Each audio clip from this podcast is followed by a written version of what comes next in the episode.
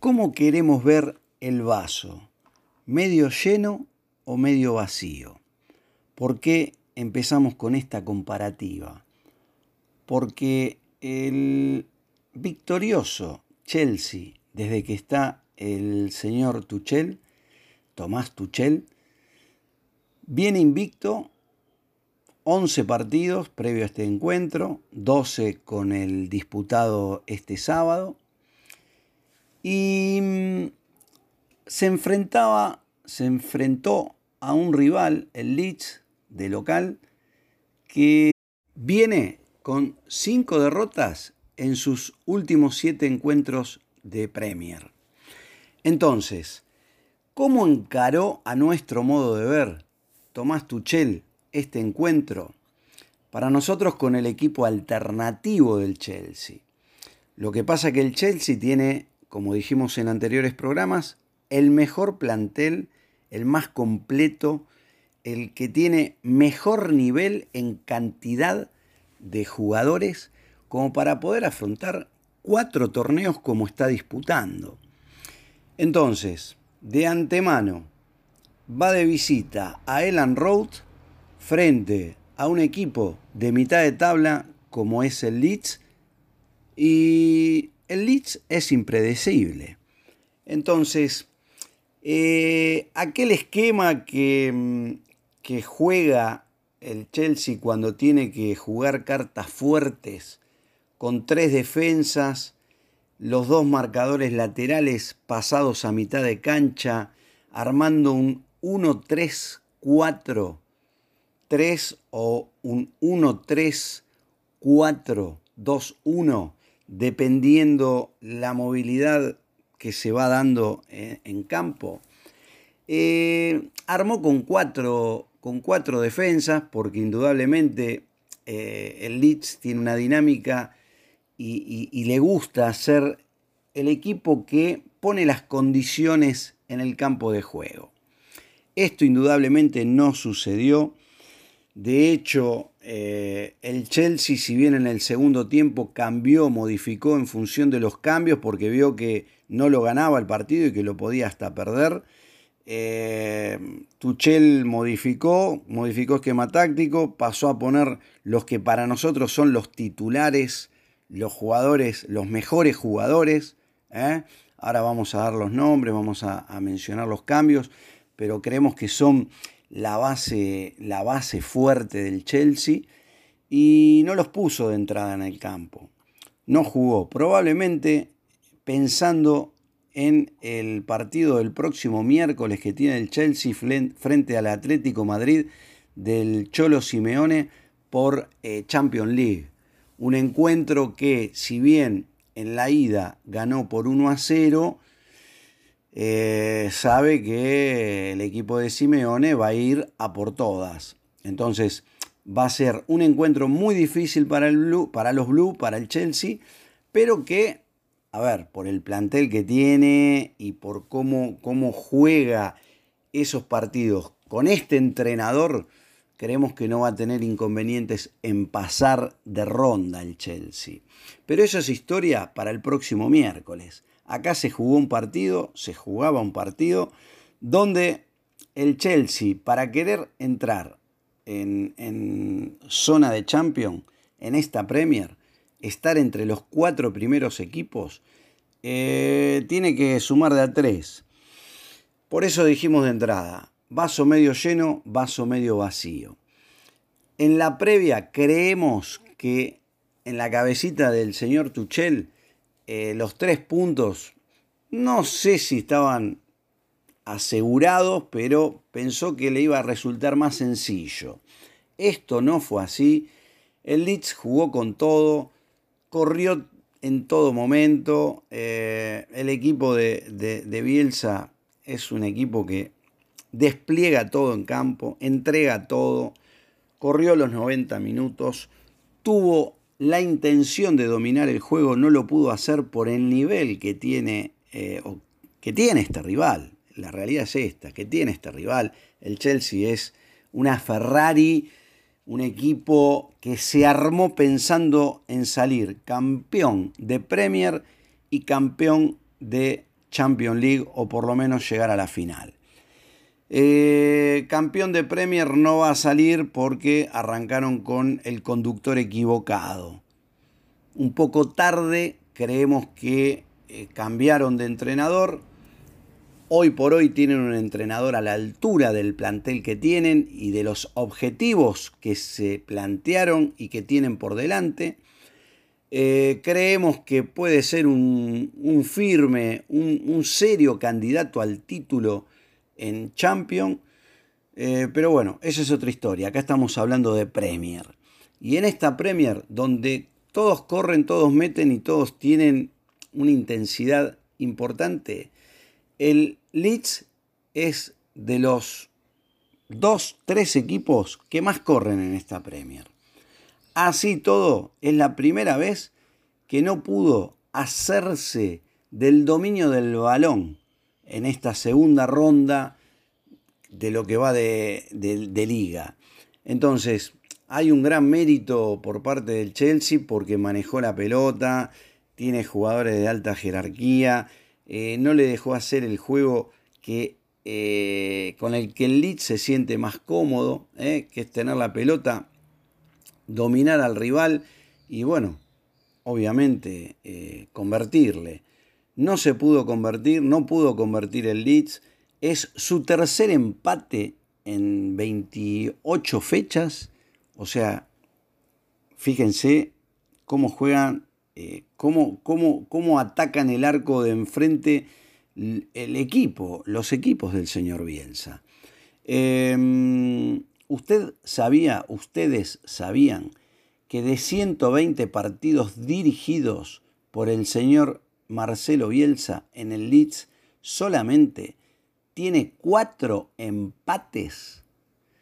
Son muchos partidos, son prácticamente eh, nula la cantidad de empates, es a todo nada como juega el Leeds, eh, buscando siempre el arco de enfrente. Obviamente que eso hace que también le conviertan. No es fácil atacar con tanta vehemencia y poder defender con tanta solidez. Es muy difícil, muy difícil. Pero en esa búsqueda está y a eso juegan el equipo del señor Marcelo Bielsa. Eh, creemos que defendió, que se defendió mucho mejor que en otros partidos. Eh, viene, viene mejorando el, el sistema defensivo lo vemos mucho más equilibrado, lo vemos eh, no tan desproporcionado en, las, en las transiciones defensa-ataque, ataque-defensa, queda mucho más estable. Eh, tuvo mucho que ver también la fortuna. ¿eh? Hubo una pelota que pegó en el travesaño, en el larguero, como dicen en España.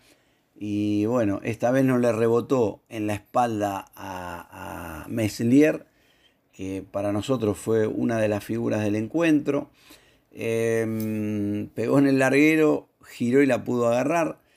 Pero después le pasó lo mismo a, al arquero de a al arquero del Chelsea una pelota que pega en, el larguero, en el travesaño, y luego le rebota y medio que se da vuelta la garra. O sea, una jugada que perfectamente podía haber sido gol.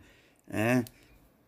Un intento de vaselina de Taylor Roberts que, bueno, la verdad que Mendy la toca con la yema de los dedos y eso hace que pegue en el travesaño y cuando baja la pelota podría haber entrado perfectamente pegándole en el cuerpo a Mendy. Esto por, porque es fútbol, porque hay que tener eh, siempre el factor suerte juega una jugada importante y bueno, no quiso entrar. Eh, Meslier tiene un mano a mano contra Havertz que tapa de manera formidable, lo aguanta parado con todo el cuerpo de frente, sacando la pelota al córner. Eh, en los corners se defendió bastante bastante bien, bastante bien la pelota parada, o sea, en contra. Eh, en pelota parada a favor de corner tuvo una muy clara Rodrigo Moreno, que se hace el espacio, cabecea y bueno, nada, no fue gol de casualidad. Y después hay otra que le tapa a Rafinha con un giro repentino que sorprendió a Mendy, que está sobre su primer palo, sobre el derecho de él. Lo agarra contra pierna y desde el piso manotea. Tiene brazos muy largos Mendy, a puro reflejo y bueno, tapa la ocasión de gol clarísima que tuvo, una más que tuvo el Leeds. Un partido que en la previa, en la previa, eran tres puntos para el Chelsea. Los partidos hay que jugarlos, no hay que dar por ganado el encuentro antes de disputarlo. Entendemos que no es lo mismo jugar con quien uno considera los titulares a eh, jugar con jugadores que según Tuchel, son alternativos. ¿Por qué decimos esto? Porque dejó a Werner en el banco, porque dejó a Hudson Odoy en el banco, porque dejó a James en el banco, eh, entre otros. ¿eh?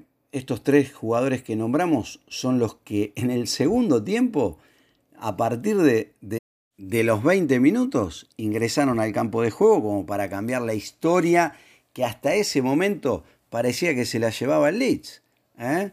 Eh, después, bueno, jugó Kanté, que es excelente jugador, pero en el banco estaba Kovacic, eh, que no jugó. Lo mismo pasó con Alonso, quedó en el banco. Que son jugadores que van a ver que el miércoles son todos titulares. O sea, Ucho no doy. Werner, eh, Souma, Souma, que también quedó en el banco, Kovacic, James que entró, pero que va a ser titular el miércoles, Alonso, que para nosotros va a ser titular el miércoles. O sea, todos esos jugadores se los guardó para el miércoles. Eh, ¿Tiene plantel para poder hacerlo? Sí, por supuesto, porque todos los que entraron en cancha son de primer nivel. Pero esto habla a las claras, que es lo que queremos marcar, de la diferencia que hay entre los planteles. ¿eh? O sea, acá se habla, se habla de, jugar de igual a igual, de ganar tres puntos o pensar de ganar tres puntos entre eh, el Leeds y el Chelsea, frente al Chelsea, y no hay que dejar de ver la realidad. ¿eh? por algo un plantel tiene una evaluación de 800 millones de libras y el otro está en las 140 millones de libras. O sea, hay una diferencia importante, muy significativa en cuanto a, cotización de mercado, en cuanto a valorización de jugadores. Y em, esto es lo que entendemos para nosotros, que es lo que enaltece, hace más grande aún al señor Marcelo Bielsa. Está jugando eh, de igual a igual con un plantel que viene del Championship.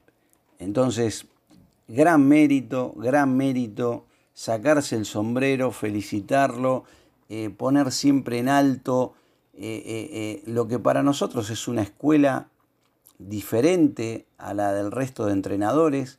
Es dificilísimo, dificilísimo hacer que jugadores que no tienen una cotización alta en el mercado o tan alta en el mercado como sus oponentes, le jueguen de igual a igual. No es sencillo eso. O sea, en un partido sí es posible, ¿eh? porque ahí eh, eh, empieza a jugar el desafío de, de cada jugador y demás. Pero hacerlo en 38 fechas en un campeonato largo y exigente como es al máximo la Premier, que para nosotros es el mejor torneo del fútbol del mundo, eso es complejísimo, no es para cualquiera, no es para cualquier entrenador dirigir en Premier. Eh, y bueno, acá una vez más felicitamos y nos ponemos orgullosos de que este entrenador, Marcelo Bielsa, sea argentino, rosarino de pura cepa y que nosotros vemos el fútbol muy parecido ¿eh? a, lo que él pregona y a lo que él pone en cancha y muestra en cancha con sus dirigidos. No queremos olvidarnos del árbitro, el querido Kevin Friant, que fue el árbitro principal una vez más en, estos encuentros de Premier.